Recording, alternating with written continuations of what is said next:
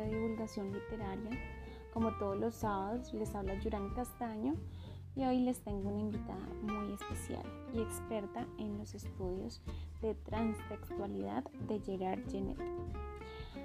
Es Lina Olivera, es licenciada en lengua castellana y pues te agradecemos mucho por estar en este espacio, Lina. Quiero que nos cuentes un poco sobre este estudioso Gerard Genet, así que adelante.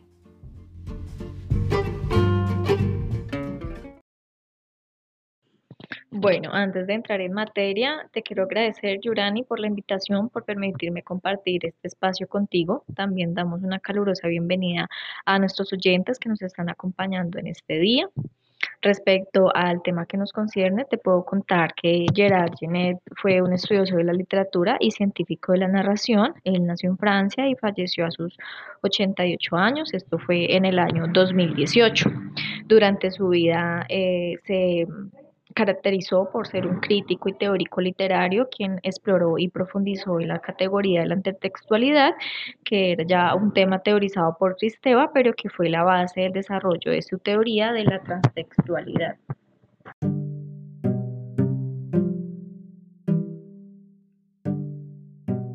Lina, para profundizar en este espacio sobre la transtextualidad que desarrolló Jeanette, me gustaría que lo hiciéramos de una forma más práctica para nuestros oyentes.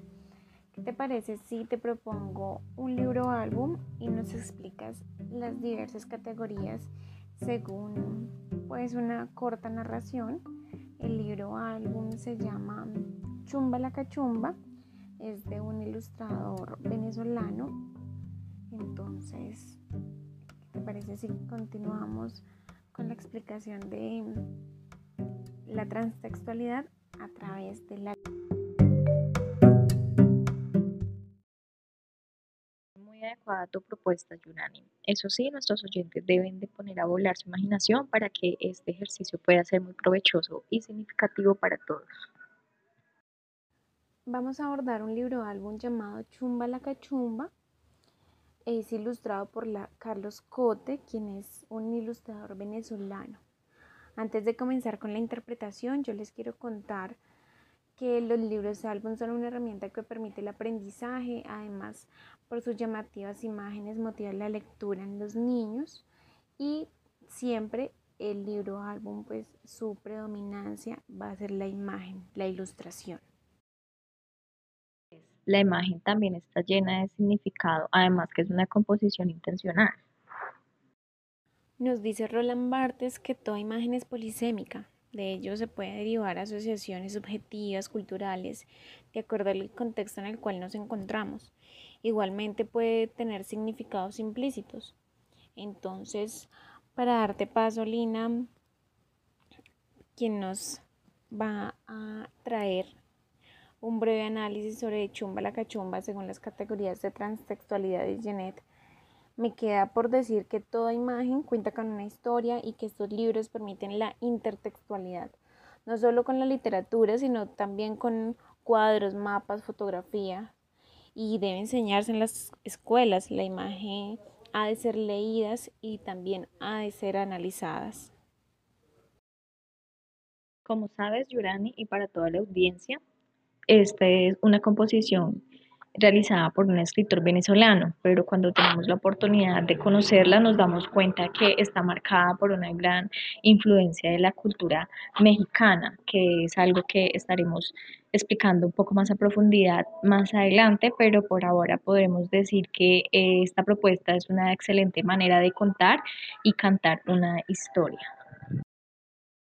Bueno, ahora sí, entrando al campo de Genet, comenzaré por la categoría más simple que acompaña todos los textos, la cual es conocida como paratextualidad y hace referencia a la relación de textos en cuanto a sus títulos, al prefacio, al epígrafe, los capítulos, entre otros aspectos.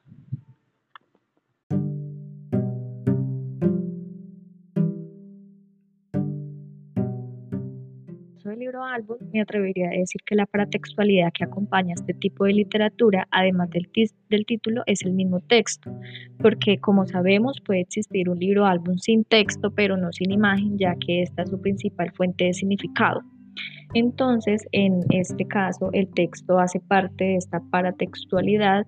Eh, al final de la obra nos muestra la partitura y la letra y por último las tres estrofas que componen la canción.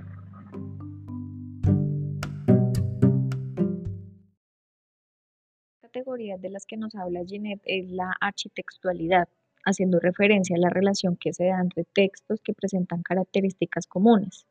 Al final del libro nos dejan una serie de recomendaciones de canciones para cantar y jugar, y de estas hacen parte del género lírico, las cuales se caracterizan por estar escritas en verso, en tener ritmo, entre otros elementos.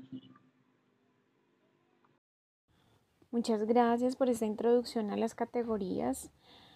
Ahora quiero que entremos a este análisis que ya ha sido explorado por Julia Cristeva, que es la intertextualidad.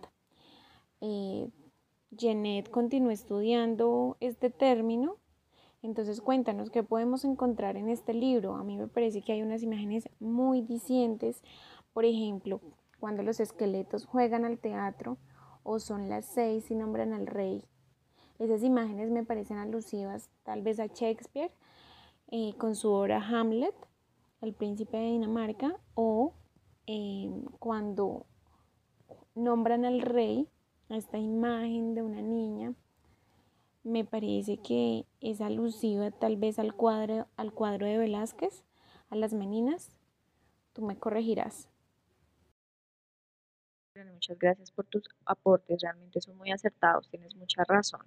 Respecto a lo que estamos hablando, podría decirte que eh, las imágenes permiten una intertextualidad discursiva, ya que no solo está relacionada con otro libro o álbum, sino con otras obras de arte a través de la cultura mexicana y su homenaje a los muertos, Carlos Scott, que es el ilustrador, logra plasmar un discurso entretenido y ampliamente cultural. Como tú dices, al marcar las cuatro, no nombra específicamente ni a él ni a su obra, pero esta imagen nos hace pensar en esta obra porque vemos a un príncipe sostener un cráneo, suponemos que es un príncipe por su representativo gorguera y su espada. Esto nos traslada al quinto acto de la obra de Hamlet, recordando que él era el príncipe de Dinamarca y se encontró el cráneo de Yorick, su amigo, con el que tuvo una infancia muy unida.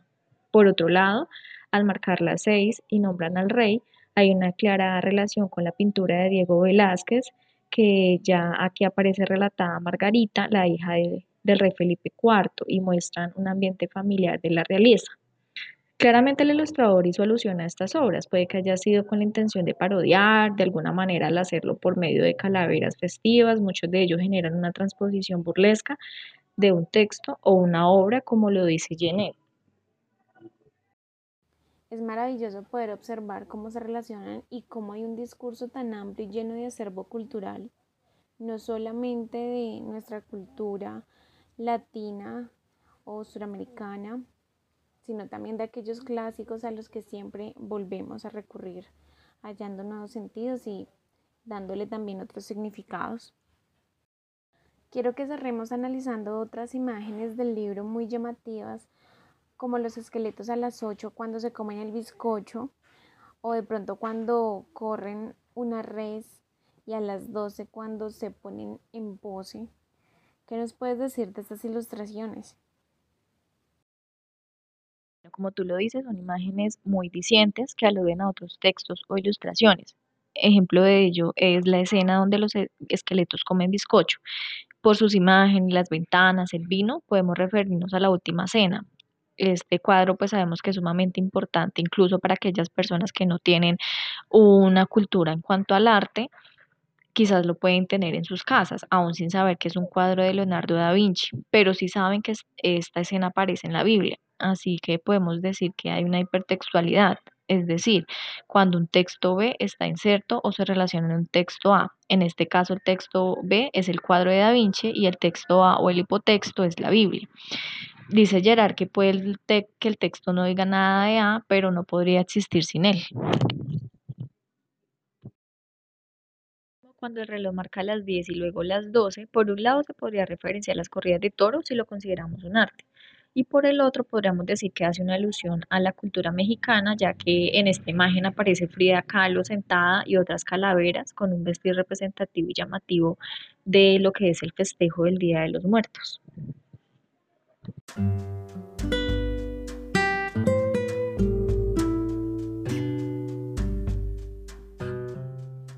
Lina, nuevamente muchas gracias por este espacio, por compartir tus saberes. Podemos concluir diciendo que Carlos Cote hizo un trabajo de ilustración amplísimo, abarcó muchas obras de arte, generando un discurso entretenido que permite conocer o remitirnos a estas obras que desconocemos o que podemos dárselas a conocer a los niños de una manera más lúdica a través, a través de estos libros álbum. Igualmente, Genet nos amplía la visión y nos da herramientas para el análisis de texto, siendo estos mismos polisémicos, ¿no? Entendiendo que tienen muchos significados y que eso también depende de nuestra cultura y de nuestro acervo cultural.